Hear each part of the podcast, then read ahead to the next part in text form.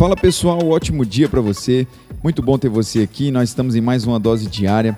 Quero deixar para você Atos capítulo 20, verso 32 e diz: "E agora, irmãos, eu vos recomendo a Deus e a palavra da sua graça, que é capaz de vos edificar e dar herança entre todos os que são santificados."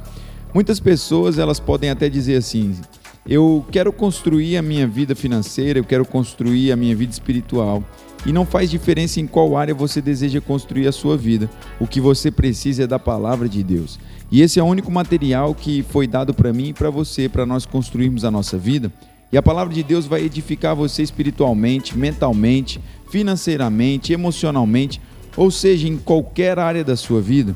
E a sua vida, de acordo com a Bíblia, é como uma casa a ser construída, e por isso Jesus ele disse que quem ouve e atenta para a sua palavra e cumpre a sua palavra e vive a sua palavra é como um homem que construiu a sua casa sobre a rocha. No entanto, quem não dá ouvidos à palavra é comparado a um homem que construiu a sua casa sobre a areia, e quando as tempestades da vida bateram contra a casa, esta teve um fim desastroso.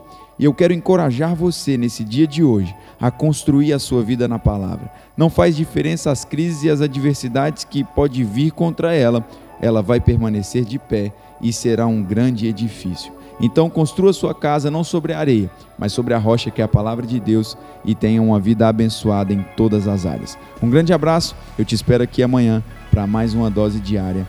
Tchau, tchau.